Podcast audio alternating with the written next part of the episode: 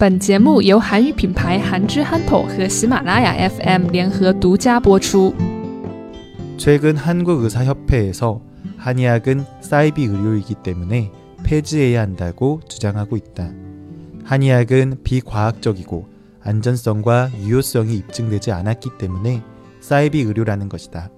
심지어 한국의사협회에서는 한의학 때문에 부작용이 생긴다면 의사들은 치료하지 않겠다며 선언하기도 했다. 이처럼 한국의사협회는 한의학에 대해서 날선 비난을 하고 있지만 한의학협회는 경쟁을 그만하고 중국과 일본처럼 일원화의 방향으로 나아가자고 주장하고 있다. 네. 한국에서 동양의학과 서양의학과의 갈등은 굉장히 극심해요. 특히 서양의학 쪽에서는 한의학을 의학으로 인정하지 않고 존중해주지 않고 있어요. 한의학은 과학적으로 그 효과가 증명되지 않았기 때문에 비과학적이라는 주장을 하고 있는 거예요. 그래서 안정성과 유효성이 입증되지 않았기 때문에 한의학을 인정할 수 없다. 한의학으로 치료를 받는 것은 치료가 아니라 사이비이다. 가짜다. 이거는 그냥 전통적인 치료 방법일 뿐 이제 과학적이고 또 효과가 충분히 증명된 서양 의학으로만 치료해야 한다.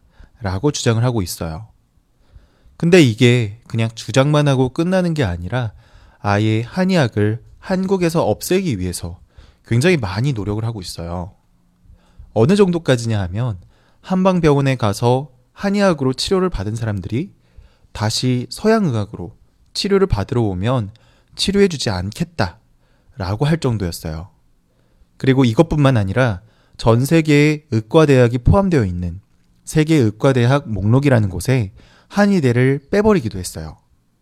사실 여기에는 서양의학을 하는 의과대학뿐만 아니라 동양의학을 하는 의과대학, 그리고 각 나라별로 전통의학을 하는 전통의대들까지 의료행위를 하는 모든 의대들이 다 포함되어 있었는데 다른 나라의 전통 의대들도 다 그냥 그대로 있는데 한국의 한의대만 빠지게 된 거죠.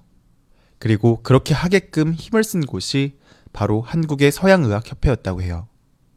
뭐 이처럼 한국의 의학협회는 동양의학인 한의학을 의료행위로 인정하지 않고 사이비다 라고 계속 주장하고 비난하고 있어요. 그런데 사실 한의학 쪽에서는 과학적으로 증명하기 위해서 많은 노력을 기울이고 있다고 해요. 그리고 서양의학이 동양의학에 대해서 갖는 의구심에 대해서 충분히 이해하고 서양의학과 더욱 경쟁을 하고 갈등을 갖는 것보다 함께 공존하기를 원하고 있어요. 그래서 지금 당장은 서양의학 쪽에서 한국의 동양의학을 적대시하고 그러고 있지만 앞으로 미래에는 중국이나 일본처럼 대학에서 동양의학과 서양의학을 함께 배울 수 있도록 나아가야 한다고 주장하고 있는 거죠. 아무튼 현재 한국에서는 이렇게 동양의학과 서양의학 간에 큰 갈등이 있는 상황이에요. 사실 이러한 모습들이 너무 보기 안 좋아서 한편으로는 차라리 중국이나 일본처럼 빨리 일어나를 하는 편이 낫겠다라는 생각도 들기도 해요. 하지만 동양의학과 서양의학이 이렇게 경쟁을 하고 서양의학이 동양의학에 갖는 의심과 물음들을 지속적으로 가지면서 동양의학이 더 과학적이고 논리적인 학문으로 발전할 수 있도록 환경을 만들어주는 것 같아서 큰 그림으로 봤을 때는 긍정적이라는 생각을 하게 돼요.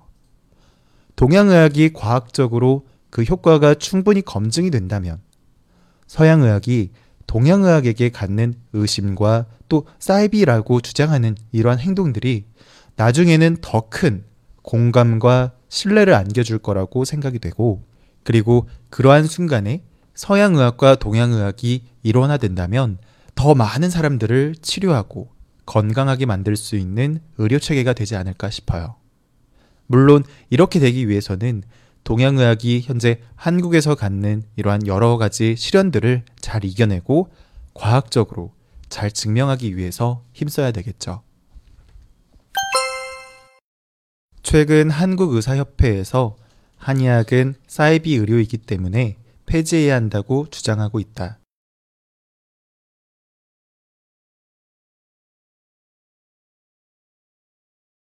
최근 한국의사협회에서 한의학은 사이비 의료이기 때문에 폐지해야 한다고 주장하고 있다.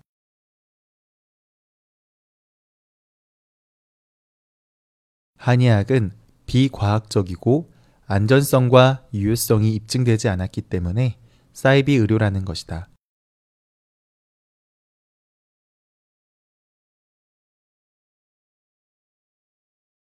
한의학은 비과학적이고 안전성과 유효성이 입증되지 않았기 때문에 사이비 의료라는 것이다.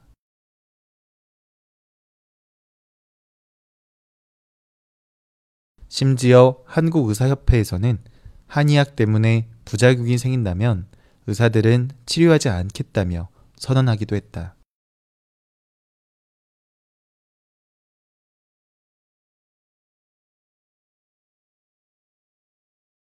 심지어 한국의사협회에서는 한의학 때문에 부작용이 생긴다면 의사들은 치료하지 않겠다며 선언하기도 했다.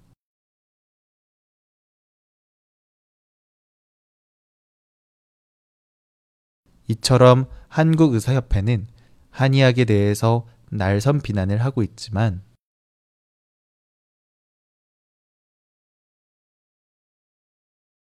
이처럼 한국의사협회는 한의학에 대해서 날선 비난을 하고 있지만 한의학 협회는 경쟁을 그만하고 중국과 일본처럼 일원화의 방향으로 나아가자고 주장하고 있다.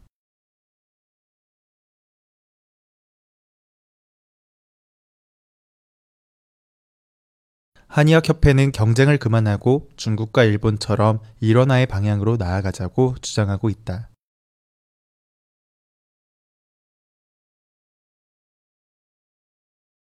최근 한국의사협회에서 한의학은 사이비 의료이기 때문에 폐지해야 한다고 주장하고 있다. 한의학은 비과학적이고 안전성과 유효성이 입증되지 않았기 때문에 사이비 의료라는 것이다. 심지어 한국의사협회에서는 한의학 때문에 부작용이 생긴다면 의사들은 치료하지 않겠다며 선언하기도 했다. 이처럼 한국의사협회는 한의학에 대해서 날선 비난을 하고 있지만 한의학협회는 경쟁을 그만하고 중국과 일본처럼 일원화의 방향으로 나아가자고 주장하고 있다.